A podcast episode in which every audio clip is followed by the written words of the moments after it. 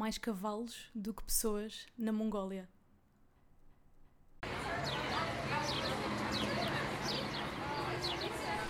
que é que recomendas? Ok, portanto, a minha recomendação são moedores de café. Ok. Hum. Porque a maior parte dos moedores de café é bonito o suficiente para estar numa cozinha, portanto, é estético. Yeah. Segundo, os moedores de café fazem com que tu possas utilizar todas as máquinas de café que quiseres. Hum. E se fores como Hum. eu e tiveres três ou quatro diferentes, dá jeito. Mas o que é que era um Portanto, moedor de café? Tipo- Basicamente, sim, desculpa, desculpa. Não, não, não. Qual é que era a cena do moedor de café? Tipo, eu não estou a ver. Tô, não a Imagina, visualizar. aquilo é, pões os grãos de café grandes dentro do moedor, Hum. tem uma lâmina, rodas Ah, ok. e cria a moagem que tu quiseres. Portanto, pode ser mais grossa ou mais fina Uhum. e as diferentes máquinas de café requerem moagens diferentes. Ok. Por E tu exemplo, consegues controlar isso com o moedor? Exatamente, com essa lâmina. Ok, yeah. Portanto, é muito fixe porque quando tu compras a moagem já tipo laminada, Uhum. não, não podes escolher como é que queres. Yeah. Ou podes, mas há sempre falta da moagem que eu preciso e, Ok. portanto, o moedor de café é fantástico. Mas o que é que o café, o café não tem que moendo o café com o moedor passa a ter o café? Estás a perceber? O que é que Hum, ele passa a ter moendo? Tu não podes, tipo, teres uma cápsula de café não é igual? Estás a perceber o que eu quero dizer? É se tu tiveres uma máquina de cápsulas. Mas existem Certo. tipo, tantas outras máquinas diferentes que não funcionam com cápsulas. Só Mas porquê é que não jeito. compras só uma com cápsulas? Eu também tenho essa. Ah, Mas tens Mas porquê é que tens um moedor também? eu tenho uma prensa Era francesa. uma pergunta. Ah, mas- tenho uma prensa francesa. Tenho uma mocha pot italiana. ok. Tenho Aham. uma máquina de cápsulas. Ai, E tenho é. uma daquele café mais líquido. tu não curtes de café? Ai, é Eu amo café. Meu Deus. E isto interessa-me. Mas é isso, mas o que é que o moer o café te acrescenta? Estás a perceber? O que é que acre- acrescenta é a sabor? experiência, acrescenta sabor. Os cafés são diferentes. Hum. Todos os cafés têm tipo quantidades de água diferente. Tu utilizas um café de cápsulas para fazer um tipo uma bica Certo. que irias Ok. pedir no café, mas para beber canecas de café de manhã não vais utilizar cápsulas. Mas, mas já, já é esse produto de certeza. Tipo café, mais cápsulas que têm para isso. Estás a perceber? Mas estás a tirar a piada a beber café Pois, e sim, a por ser gostar, da, gostar da experiência. Eu acho que o moedor de café é tipo o pack VIP para quem gosta de café, estás a ver? Que é tipo aquela experiência Sim, yeah. extra. Uhum. Eu acho. Mas acho que está muito mais a teres um moedor em vez de estás a gastar bué dinheiro em cápsulas só. Pá, não, não sei, pois, não sei o que é que compensa, o que é que O que é que compensa, compensa mais. mais? Ter um moedor de café. A sério? Comprar, sim, o café em grão é muito mais barato do que as cápsulas. Do tipo quanto? Tipo, se eu comprar um daqueles pacotes da Delta, de grão. Não sei quanto é que é, mas eu sei que é tipo um pacote de 60 cápsulas custa quase 20 euros. Portanto, Ok. isso dá X por cápsula, mas Hum. depende de quantas cápsulas também consumires por dia. Imagina, se fores uma pessoa que bebe um café por dia, Uhum. provavelmente compensa-te muito mais teres cápsulas de café. Yeah. Mas se beberes muito mais do que um café por dia, as cápsulas acabam em semana, tipo numa semana ou duas. Uhum. E para além de serem também piores para o planeta. Tu tens alguma cena dessas que tipo que pre- gostes tanto da cena que prefiras a experiência Hum. que até investes. Não, não acabas. Aqui não, não é o caso de investir mais, porque ela não investe mais por ter um moedor. Sim, mas, Mas que a experiência yeah, do carro. yeah, yeah, que acrescentes mais cena à Eu experiência. tinha uma, só que eu já não me estou a lembrar agora, pá, que eu penso bué nisso. Mas tu tens alguma? Não, Enquanto eu... era só para ver se safavas, pá, porque eu agora não me lembro de nenhuma, mas também devo ter. Eu tenho... Uma Pá. cena tipo, pá, imagina, pá, ir a pá, é isso, tipo, ir a concertos não, não conta porque eu nunca vou nesses packs VIP e não sei o quê. Ah, ah, imagina. Yeah, estás a perceber Eu- esse tipo de coisas? Uhum. Eu às vezes eu curto de... Exemplo que eu consigo lembrar agora, imagina, a ir para o Pragal. Uhum. Fica Mais Tens dar o perto. contexto do que é que é o Pragal. Pragal é onde se apanha o comboio Fertagos Uhum. ou CP, dá para apanhar É uma CP. estação de comboios. É uma estação de Yeah. comboios. Ahm, que fica mais perto da nossa casa indo de autocarro direto. Mas às vezes eu curto só da experiência de estar com música e andar até ao Laranjeiro, apanhar o metro até ao Uhum. Pragal, que tipo, demora mais, mas prefiro a experiência do que a cena automática. Ok, mas o que é que estás a acrescentar aí? Estou a O acrescentar que, o, que, tempo. o, que, o que é que estás a melhorar? Estou a Porque acrescentar... ela ali está a melhorar o consumo de café. Eu não, imagina, eu não melhoro, melhoro a minha saúde mental, sei lá, Ok. estás a perceber? Fico Tipo, só, só cenas à vida. são só cenas à vida que é tipo, vou andar e vou tipo ver gente, estás a perceber? E gosto só de demorar mais tempo.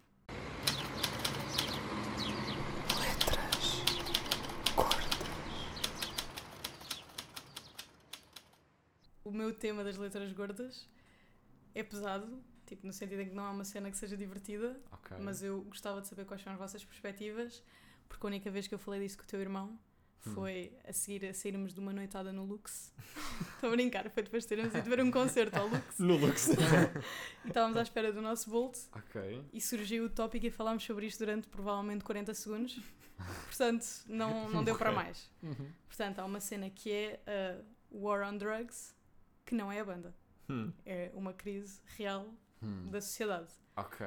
Pronto. E o que eu queria conversar com vocês é como é que vocês acham que nós podemos acabar com a guerra contra as drogas. Ok. Pronto. Uau. Sim.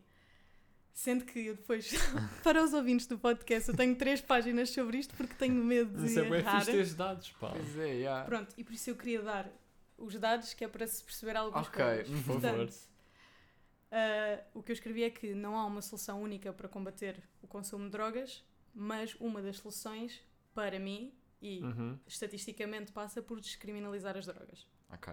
Ok. A segunda, que é o para terem essas estatísticas, ok, bem. para perceberem que é uma medida que realmente resulta, ah, todos estes números que eu vou falar são referentes aos Estados Unidos, Uhum. porque são o país com mais consumo de drogas e com mais estatísticas que conseguem, conseguem provar pontos. Ok.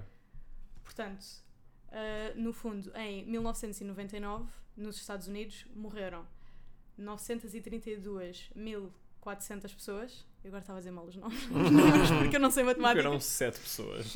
De overdose.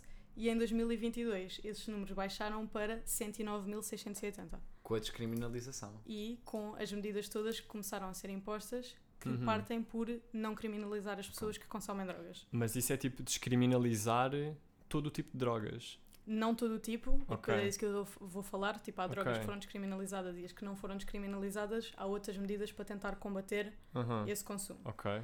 Depois, o outro tópico que eu tinha, que é o foco da causa deve passar, acima de tudo, pela vontade de salvar a vida das pessoas, Uhum. só e unicamente. Tipo, esse tem de ser o foco, que é salvar a vida das pessoas. Ok. E com o salvar a vida das pessoas, nós temos de aceitar que há pessoas que são drogadas. Yeah. E não as Ok. conseguimos mudar, e isso tem de fazer parte.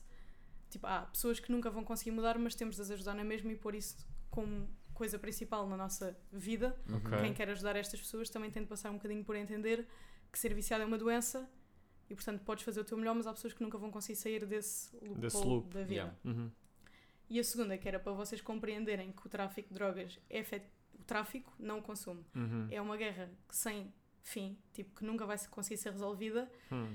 E por isso eu acho que não vale a pena nós gastarmos mais energia nem recursos do governo a tentar combater o tráfico, Hum. porque é a indústria eh, ilícita, ilegal, mais rentável do mundo.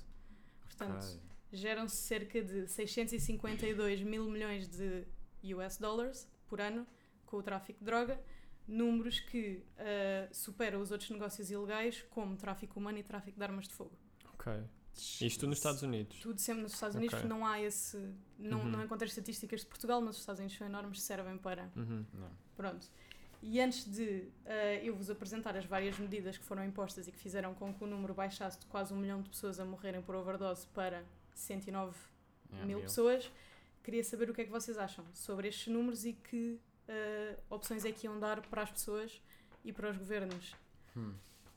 porem Não nos sei. países. Eu acho que eu concordo com as medidas aplicadas e com essa tua opinião. Eu lembro-me de ver que, dando o exemplo de Portugal, isto eu não, Uhum. ti- não tenho o background, tipo, não fui pesquisar, estás a perceber? Assim de cabeça, se não estou em erro, pá, posso estar redondamente errado. Ah, meu. Mas pronto, ahm, Portugal, se não estou em erro, no início do século, era o maior consumidor de heroína. 1% da população consumia heroína na altura. Pá, 1% são tipo mil? Um milhão. Um. Nós somos 10 milhões? Não, isso é 10%. Não, isso é 10%, eu estou a falar 1% 1%. são 100 mil. yeah. 1% são 100 mil. 100 mil. Yeah, 100 mil pessoas consumiam Yeah. heroína no início do século.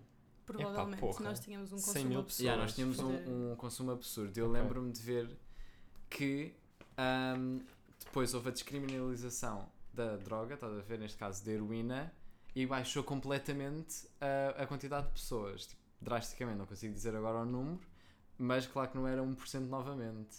Uhum. Portanto, eu acredito que se foi aplicável em países como os Estados Unidos, de países de dimensões astronómicas, e foi aplicável a países pequeníssimos como nós, com 10 milhões de pessoas, tipo, obviamente vai ser aplicável em outras circunstâncias, em outros países. Pá, eu tenho várias coisas para dizer, porque eu acho que há ali um drugs. ponto. Fuck drugs mesmo. Não, mas há ali um ponto que é um bocado paradoxal, eu acho que é. O foco, ok, o foco é salvar a vida das pessoas e há pessoas que nunca se vão. Pá, nu- nunca se vão curar do vício que têm. Uhum. E então, tendo essa premissa como base, até que ponto é que faz sentido descriminalizar todas as drogas? Estás a perceber? Porque a partir do momento em que há pessoas que não se conseguem salvar, tendo em conta que eu acho, isso é uma cena pessoal, que o Estado deve proteger as pessoas até um certo ponto, então o Estado deve fazer com que as pessoas que já são viciadas e que nunca vão conseguir sa- sair desse loophole tenham que ser protegidas, ou seja, que não tenham acesso a essas drogas. Estás a Ok, perceber? Mas será que o acesso vai pela criminalização da droga ou pelo custo da droga? Estás a perceber? Por exemplo, tu podes descriminalizar ah, o uso de qualquer droga e tentar aumentar. Pá, não faço a mínima de negócios nem de stocks, mas tentar aumentar o preço de certas drogas. Estás a perceber? Que, vais fazer, que vai fazer com que as pessoas que ah, sejam viciadas, que não têm tanto poder de compra, não consigam ter um acesso tão facilitado a essas drogas. Hum. I guess.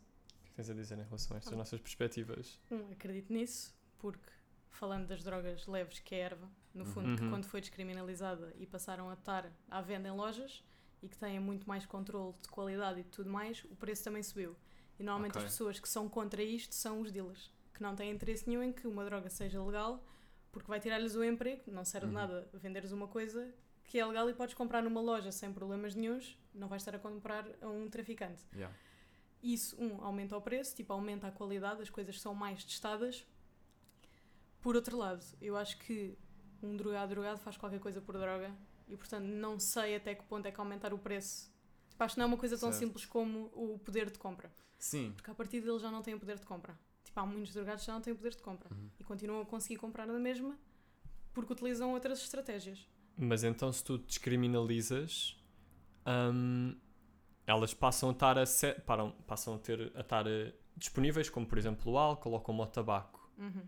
E isso não é mau na mesma, independentemente do preço que tenha. Vamos assumir que tem um preço, pá, sei lá, que tu podias comprar erva não só com, por gramas, por dosagem, mas também tipo como massa, sei lá, tipo de charros. Isso não era mau na mesma? Mesmo, independentemente, se tivesse um preço médio, como tem um preço de um Uhum. massa, que é tipo 5 euros, isso não era mau? Estás a perceber Para o que eu mim quero dizer? não, porque aumenta a qualidade do produto, sendo que hoje em dia com o tipo free market que existe de drogas é impossível tu teres a certeza que estás a comprar a droga que, que efetivamente queres comprar. Uhum. Tipo, há muitas misturas de coisas, há pessoas a lucrarem muito com a venda de coisas que não são drogas e a matarem montes de pessoas. Uhum. Portanto, a partir do momento em que estivesse numa loja disponível, ao menos sabias que o que tu querias comprar é aquilo que estás a comprar. Sim. E não há esse. muita mais tipo, segurança. Há muito mais segurança que vai fazer com que também morram menos pessoas, porque há uma grande parte das pessoas que morrem de overdose, às vezes é de componentes que a droga consumiram tinham e eles não sabiam.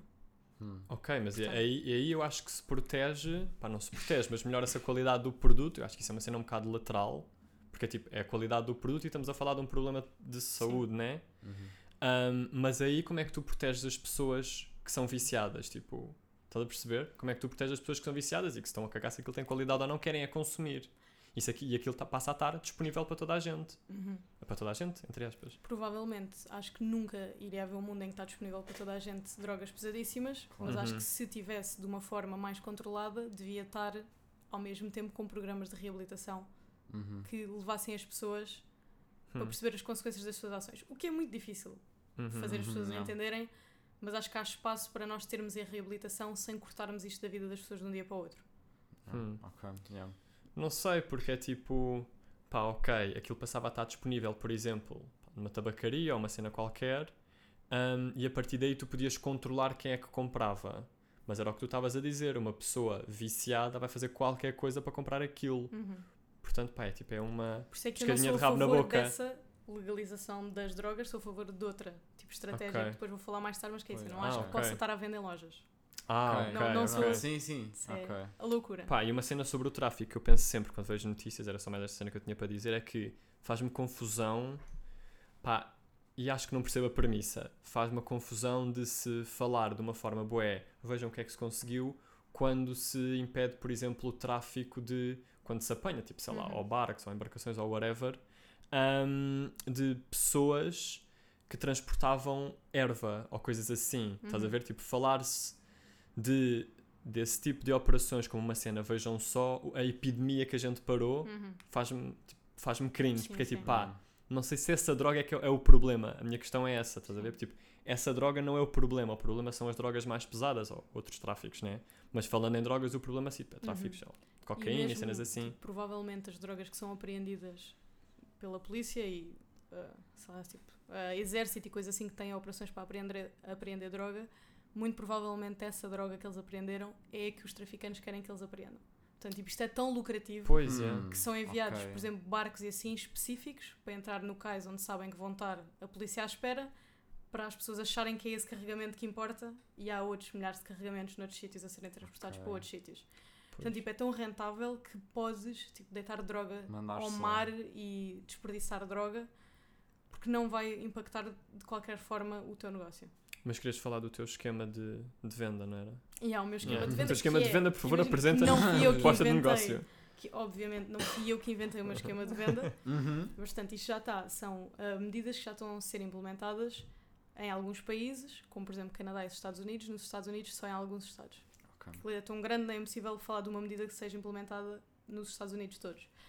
Um é a doação de seringas esterilizadas. Portanto, há Ok. centros Sim. onde as ok. pessoas podem ir buscar uma seringa esterilizada. E com a sua seringa esterilizada levam um panfleto sobre porque é que não devem consumir drogas. Yeah. E para além destas coisas todas, sabem que é um sítio onde podem pedir ajuda Uhum. ah, e vão ter reabilitação e vão ter tipo, tudo o que precisam para conseguirem reabilitar-se da melhor forma possível. Portanto, tipo, isto é uma das medidas. Sim, sim, yeah.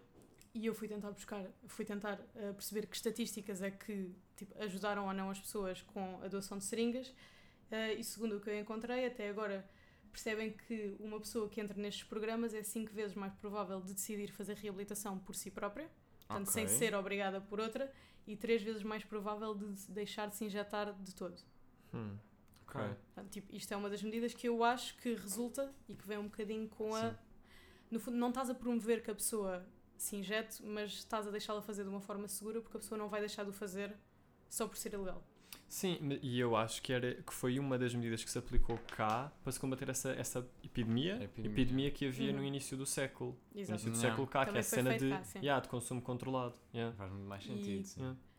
Que não percebo, desculpa, mas não percebo como é que isso é eficaz. Tipo, isso é eficaz, tipo, há dados que o comprovam, mas porquê é que isso é eficaz? Porque as pessoas ficam sensibilizadas. Imagina, acho que pela cena da cena, pela, sensi- pela parte de ficarem sensibilizadas, estás a perceber? E Uhum. aquilo que a Meg disse de as pessoas sabem que aquilo é um porto seguro, estás a perceber? De pedirem ajuda e também porque isso evita mortes ah, Laterais, não é? laterais, Yeah, estás a perceber? ok. Mortes Sim, sim. de, como a Meg tinha dito, de cenas que podem. de efeitos. Coisas que a droga pode Sim, ter sim. que não. Uhum. Sim, ou de infecções, Yeah. ou de outras. E Sim, aqui sim. é reduziu imenso o número de pessoas com SIDA e com outras doenças que se eh, são transmissíveis através do sangue. Pronto, já. Pronto. Portanto, a outra são, eu acho que esta é mais controversa, quando eu li até fiquei. Uau! que é eh, instalações com injeções seguras. Uau, Pronto. ok. Portanto, Ok. há uma acho que é em Vancouver e há em Barcelona. Descobri depois de ter lido um livro sobre isto, onde tu podes ir eh, e não és tu que te injetas, são enfermeiros que dedicam a vida tipo, a estas causas, mas basicamente isto é para pessoas que não conseguem viver, porque há, há, há drogados funcionais. Tipo, isto é uma Uhum. cena, nós às vezes nem sequer temos noção, se calhar no nosso. Na escola não digo que isto são drogas mais pesadas, mas no teu trabalho futuro, tu não há maneira às vezes de comprovar se há pessoas que têm problemas com adições e tu não sabes. Há Uhum. pessoas que vão para o emprego todos os dias e têm a sua vida tipo à Fora. parte e tu não sabes que isso acontece. Portanto, para estas pessoas que sentem que precisam desta dose de alguma droga para viver todos os dias, vão a estes centros de injeções seguras, dão-te a dose tipo o mais reduzida possível que tu precisas para continuar a viver e tu sabes que aquela droga que estão a injetar é exatamente o que tu precisas e não está tipo chamado cortado com outras drogas que podem ser piores. Hum. Será que aí não fazem uma cena de placebo? E trocam Uau. com de placebo Yeah. também. Yeah. Sim, isso é uma Ok. cena é tipo uma contínua. cena também. yeah. tipo, depois vão misturando com outras, outras cenas que não te vão fazer mal. E mais uma vez, todos estes eh, centros de instalações de injeções seguras têm também programas de reabilitação com eles, tipo, por trás Uhum. e ajudam-te, tipo, sabem que são um porto seguro para tu poderes pedir ajuda. Não. Aí está. Ah, ok. Ah, não Pensava sei. que ias dizer mais Imagina, esta cena da, dos centros de injeção. Pá, já, é boa da controvérsia e não sei bem se concordo. Talvez o que tal, fosse hum, melhor, I guess, eu ficaria. Claro que o objetivo é sempre tens de ir para fazer estas cenas com o objetivo de salvar a vida das pessoas, estás a perceber? Uhum. Mas também é importante ter noção de que tu estás a injetar uma pessoa algo que a pode matar. Estás a perceber? E se eu fosse trabalhar para esses centros, isso pesava em mim todos os dias. Mas imagina, aqui tens a certeza que não a vais matar. Pá, Porque mas estas ela doses não vai. são, e ela não, nunca. são é absolutamente controladas. controladas. Mas Yeah. ela nunca há de morrer pelo consumo excessivo dessa droga. Fora daqueles sítios, talvez. Ok. Mas enquanto estás naqueles sítios, tudo é medido tipo às miligramas. Uhum. Sabes que não vais matar alguém com aquela injeção. Pois. Epá, mas eu acho que a ficar preocupado com essa cena ficava na primeira cena que ela disse. Naqueles sítios de consumo controlado. De... Das injeções. Das... Não, não o ah. que disseste antes. As, as seringas esterilizadas. Exato, porque imagina. Com a seringa esterilizada, tu não sabes a quantidade de droga que a outra pessoa vai injetar. Sim, tu estás só a sim. dar uma Sim, seringa sim, eu esterilizada. estava a, pensar, eu estava a pensar nessa medida como um todo, ou seja, tinha, tinhas a seringa esterilizada e a pessoa era controlada a consumir, estás a ver? Uhum. Está a ver isso como um todo porque foi o que foi feito cá. Uhum. Ah, então esquece, ok. Ia dizer, não faz é, sentido. também tinha um pensamento, mas também destruído. Tens mais cenas para, Tenho, para tenho dizer, mais, por favor? dizer, mais duas, mas ah, as outras já têm a ver com. Vou começar por esta aqui que não sei porque é que pus em quinto lugar, porque faz mais sentido de ser agora. Que são, Sim, porque Margarida tem ah, umas notas para acompanhar É. o pensamento. já. Ai, Ai, não, entretanto, queria só partir o microfone. são as bancas de testes de drogas em festivais. Portanto, isto está a ser cada vez mais implementado em festivais como o Glastonbury Yeah. Hum. e outros festivais enormes onde se sabe que há muito consumo de tipo MDs, ecstasies e essas cenas, Yeah. em que basicamente tens uma banca, levas lá a tua droga, tipo os teus comprimidos, eles tiram uma amostra, verificam o que é que está lá dentro, tipo se é só a droga que tu compraste ou se está cortado com outras coisas que podem ser mortais, depois ligam-te no final a dizer que podes buscar a tua droga que é boa para consumir ou Ok. podem dizer que é tipo, não, isto tem aqui uma cena que, tipo, se tu tomasse isso, provavelmente ias morrer. E conseguiram já salvar a vida de. Eu tinha aqui. Até agora, com este tipo de estágio, conseguiram reduzir em 25% os problemas gerados pelo consumo de drogas em festivais. Uau. Portanto, Uau. conseguiram controlar, tipo, não sei quantas mil overdoses. Yeah. Podem sempre ser evitadas por causa disto. Again, porque o pensamento é: estas pessoas nunca vão deixar de consumir drogas em festivais. Portanto, já que as vão consumir, bora saber que não te vão matar. Yeah. Concordo. E, e eu acho que nestas. Eu, eu acho que aí são mais drogas tipo alucinogénicas. Sim, não? exato, Yeah. aqui não é. Hum. E é uma cena que eu não tinha noção e só, tinha, só ganhei noção há pouco tempo, que é a cena toda que se criou à volta dos alucinogénicos. Porque agora voltou-se a falar do LSD e dessas cenas todas para fins terapêuticos. Uhum. E eu não Uhum. sabia que se tinha criado ganda. Pá, criou-se em relação às drogas de uma forma geral, por razões óbvias.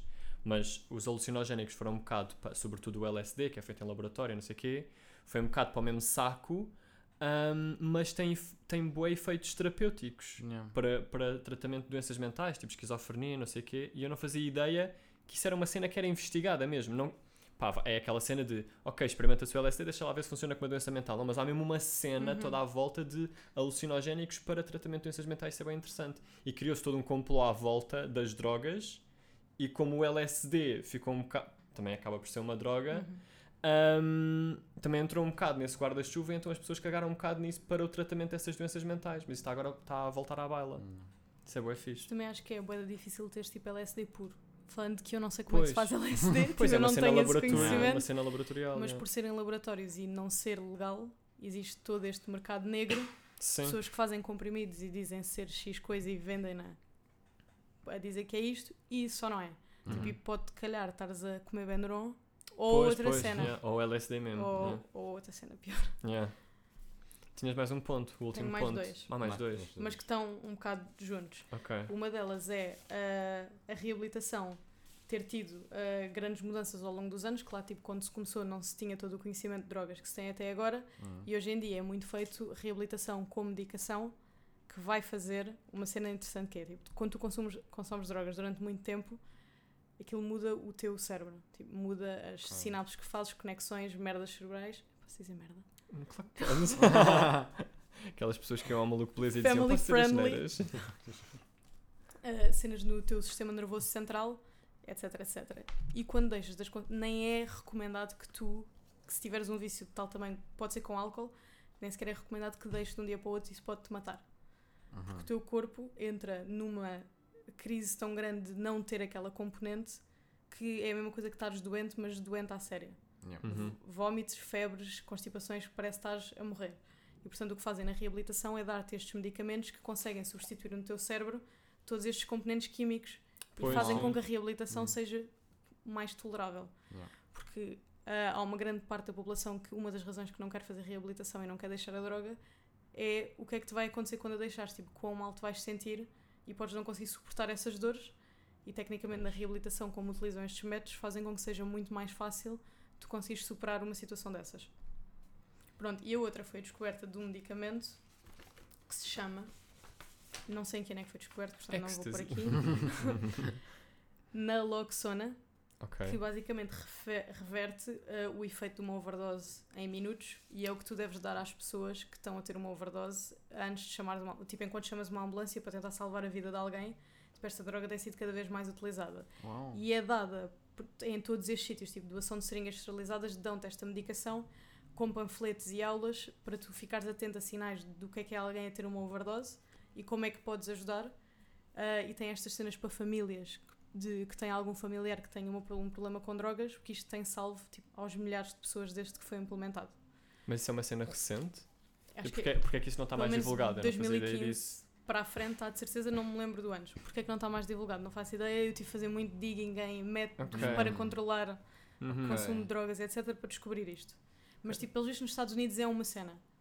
É uma Ok. cena, mas é porque os Estados Unidos também vivem, tipo, a maior crise de opioides do mundo inteiro. Uhum. E portanto, tipo, eles têm cada vez mais pessoas a morrer de overdoses de fentanil, que é tipo uma droga específica produzida em laboratório, e portanto estão a ter uma crise cada vez maior e os números não param de crescer, que estão a tentar ir por todos os lados para a população Pois, conseguir sobreviver. a Yeah. cena disso não de ser muito falar, talvez é porque é um- não é uma cena super viável. Claro que está em muito maior uso, mas talvez esse maior uso seja dessa cena dos opio opioides. Opioides. Opioides. E eu acho que também era aquilo que eu estava a dizer que é, pôs-se, há- por, por razões lógicas, mas há toda essa cena na sociedade de, de que as drogas são todas iguais. E eu acho que para Uhum. tu apresentares os vários prós e contras e as Uhum. soluções, tu tens que também entrar num processo, como se está a entrar agora com o LSD, por exemplo, e acho que já está com a erva, né?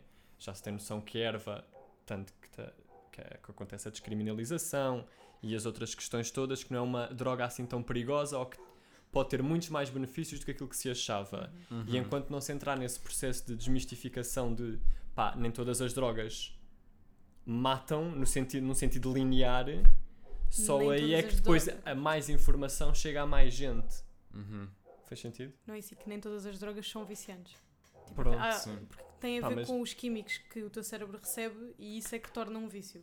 Mas Os todas. componentes das drogas. Tipo, erva não. Tipo, é quase impossível teres um vício de erva. Mas será que é? Pois isso eu não sei, pá. Eu acho Também que tem todas bem. essa componente que vicia, pode demorar mais ou menos. ou pelo menos saíres de uma, tipo, reabilitar-te de erva, provavelmente não tem quase efeitos secundários nenhums Sim, do tal- que teria Uhum. de outras drogas pesadas. talvez a- essa cena da, de não te conseguires viciar em erva é verdade, mas habituas-te a erva. Estás a Uhum. perceber? É muito mais daí que vem o vício. Estás a perceber? De, tens uma rotina de vais sempre, estás sempre a fumar erva todos os dias, estás a perceber? E desabituares-te disso é como desabituares de uma rotina qualquer. Fecham-se no quarto horas seguidas, enfrentam um computador, trocam a Os jovens usam muita droga. Jovem de hoje tem tudo a mentalidade atrasada. No Os jovens de hoje em dia. Portanto, para os jovens de hoje em dia, eu vou dar a introdução porque posso falar do que eu quiser. Yeah. Ah, para mim foi difícil arranjar um tema porque eu não acho que nós estejamos em gerações diferentes. Tipo, honestamente, eu não acho E isso. já destruiu a rubrica. Mas de sem ser, tipo, eu podia pegar em tecnologia. Eu só me conseguia lembrar de temas, tipo, a tecnologia, e depois Hum. dizer, ai, tu não cresceste com um tablet nas mãos. só que isso também não tem assim grande interesse. Mas eu também não queria ser cancelada pelos teus amigos, percebes? Ela está a falar comigo. Eu estava com bem medo. Mas porquê? Mas é o tema que, que vais mandar pode ser cancelável pelos meus amigos. Por ti e pelos teus amigos, eu não sei. Mas eu acho que o teu irmão tem quase a certeza que ele vai estar na minha beca, por isso é que eu trouxe.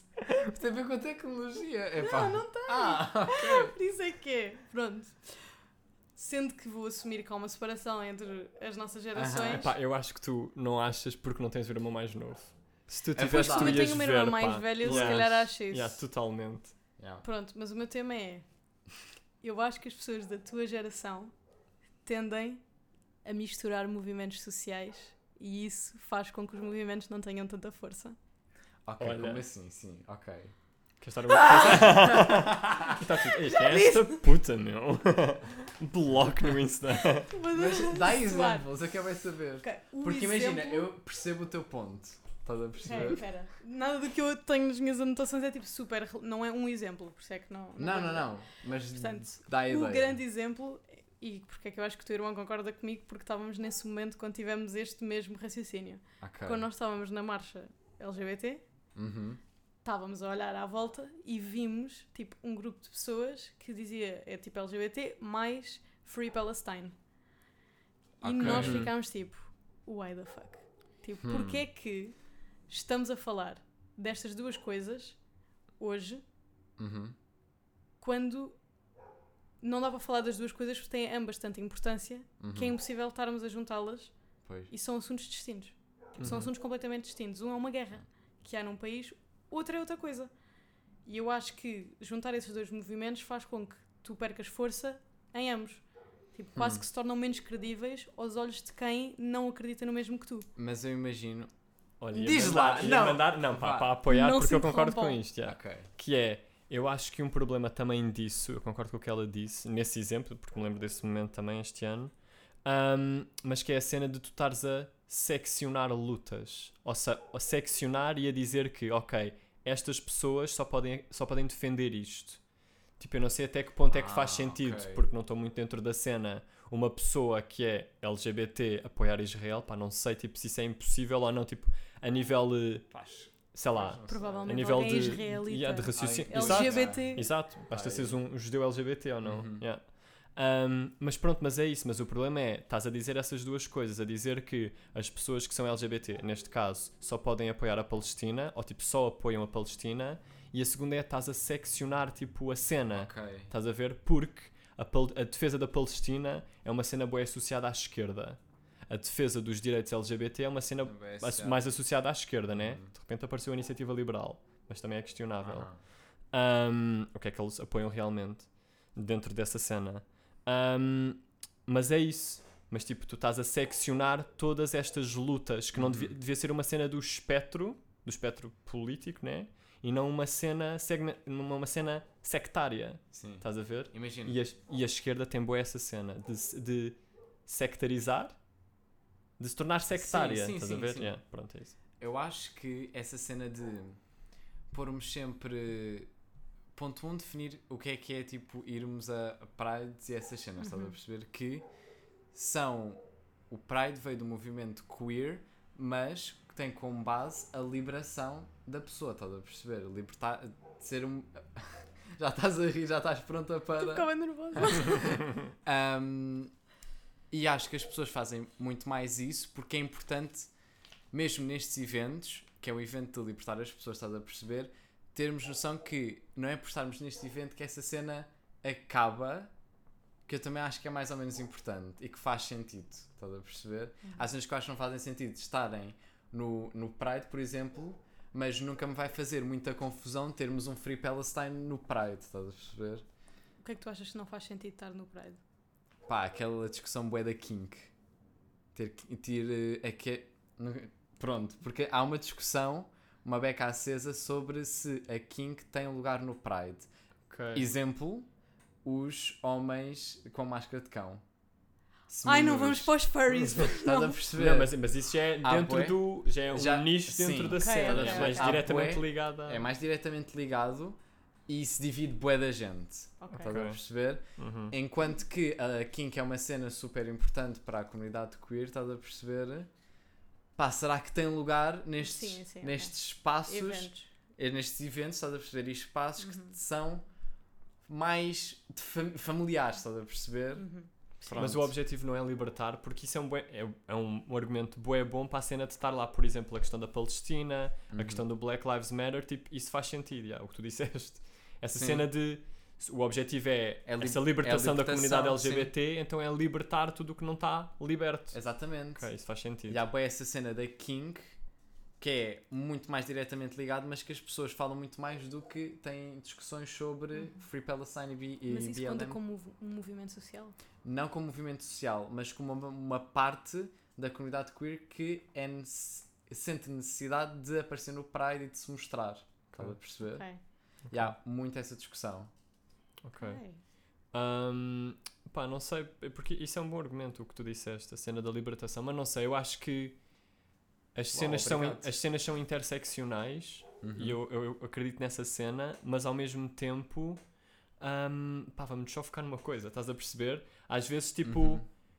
nós adotamos para as lutas, eu acho, uma postura muito de redes sociais, Uhum. ou seja, de, vi- de viver tudo e Ao de máximo. dizer tudo. Uhum. E, e várias coisas, nem é a cena do ao máximo, é a cena da variedade. Sim. E às vezes é fixe estar só no momento a defender aquela cena. mas não é não de culpa, mas tu também não te podes esquecer que há gente, ah, por exemplo, há gente de cor que está em eventos de Pride e que é importante para elas levarem uma bandeira a dizer Black Lives Matter. Pois claro, Estás a sim, sim, perceber? eu percebo. E há gente palestiniana que apoia a causa que acha muito importante também estar presente no Pride e dizer que, ei, estas pessoas também defendem isto, estás a perceber?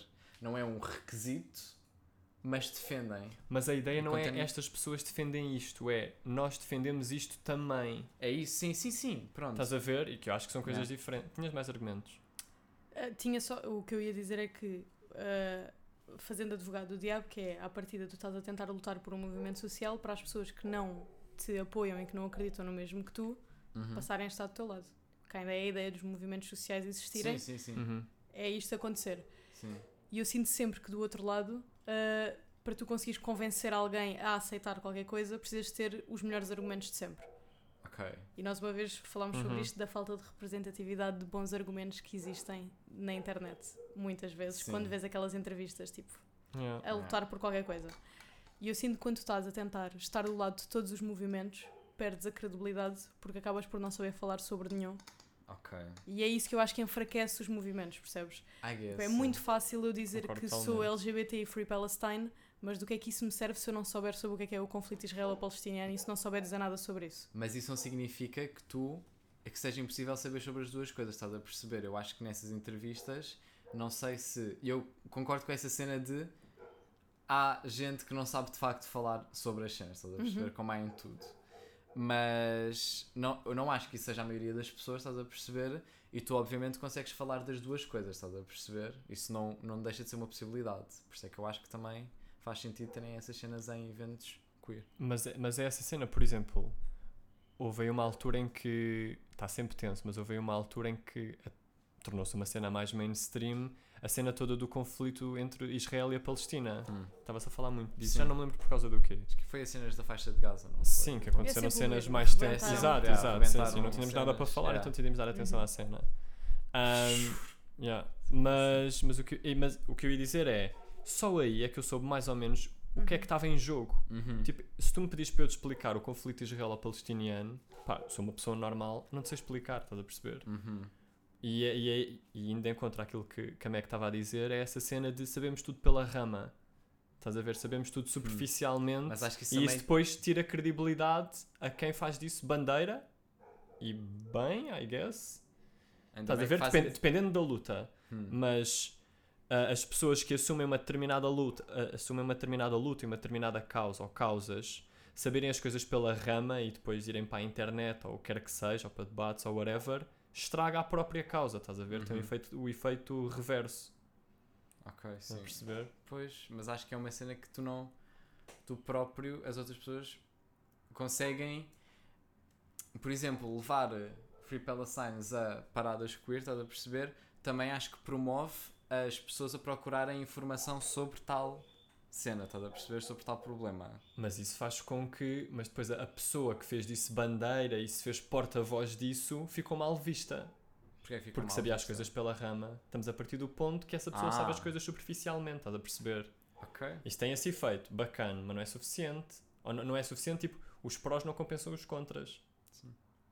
I guess. E acho que- hum, porque nisso, eu acho que nessas cenas dos movimentos sociais é muito fácil nós pertencermos a um movimento e querermos ser pró todos os movimentos porque queremos estar sempre do lado certo das coisas. Uhum. E o que eu também ia dizer que é, não é por não apoiarmos um movimento publicamente que nos faz automaticamente contra Claro. uma cena. Uhum. E eu acho que a maior parte das pessoas devia só sujeitar-se a isso, que é tipo, sou pró, mas não louca e diretamente, porque provavelmente não sabes falar sobre esse assunto, não tens absolutamente nada para dizer e nem sequer sabes porque é que és Free Palestine. Uhum. Tipo, na vida. Sim. É tipo, se eu te perguntar porque é que és Free Palestine, tipo, convém, tipo, se fosse apanhado desprevenido numa marcha. No Vox Pop. yeah. Porque é que és Free Palestine? Tipo, se tens essa bandeira, convém explicares mesmo porque é que és. Sim, mas estamos a partir do pressuposto que as pessoas que estão. a- Essa pessoa que trouxe essa cena para, para o Pride não fazia a mínima do que sabia. do que está a fazer bandeira de. Mas Uhum. provavelmente Sim. a maior parte das pessoas está nessa situação. Não eu acho que podes sei. acreditar nisso. Eu sou Porque- do que acho que sim. Porque, porque eu acho que de certa forma se sectarizou essas cenas, então tu associas de ok, se eu sou de esquerda,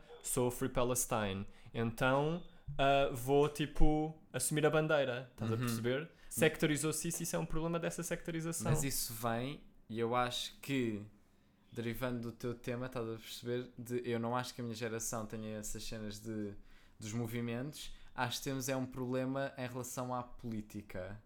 Que é, eu acho que, por exemplo, se fores perguntar a alguém da minha geração, a maior parte, eu diria, estás a perceber, com dados de vida, ahm, que a maior parte das pessoas iam dizer tipo, ah, já, chega, o Chega é fascista, estás a perceber? Mas explicar é muito mais difícil para essas pessoas, estás a perceber? Uhum. Nós temos a boa intenção, mas o- a má execução de não sei bem dizer Nada nada, estás a perceber? Tu sabes o, sabes o que achas que é bom, estás a perceber? Exato, exato. Mas eu, eu acho que é. Da minha geração, estás a perceber, ao menos pelo que eu vejo, Uhum. há muito mais essa cena de pá, apoio isto por razões do topo do iceberg, estás a Uhum. perceber? Uhum. E no fundo tu podes votar daqui a uns meses E não sabes e não bem. sabes assim tanto de política Yeah, para é poder tipo- votar. Exatamente. Convinha, eu percebo. E há um problema que eu não sei se vocês já repararam, mas cada vez há mais aquela cena de haverem pá, youtubers e influencers de extrema-direita. Uhum. Uhum. Tipo, há cada vez mais, esse- surgem Yeah. cada vez mais, tipo no Twitter, no YouTube, pá, boeda fácil nos cruzarmos com um desses. E o problema deles, o problema que é bom para eles é que eles agora falam articuladamente, estás a ver? Sim. Um gajo de extrema-direita agora já não é um grunho.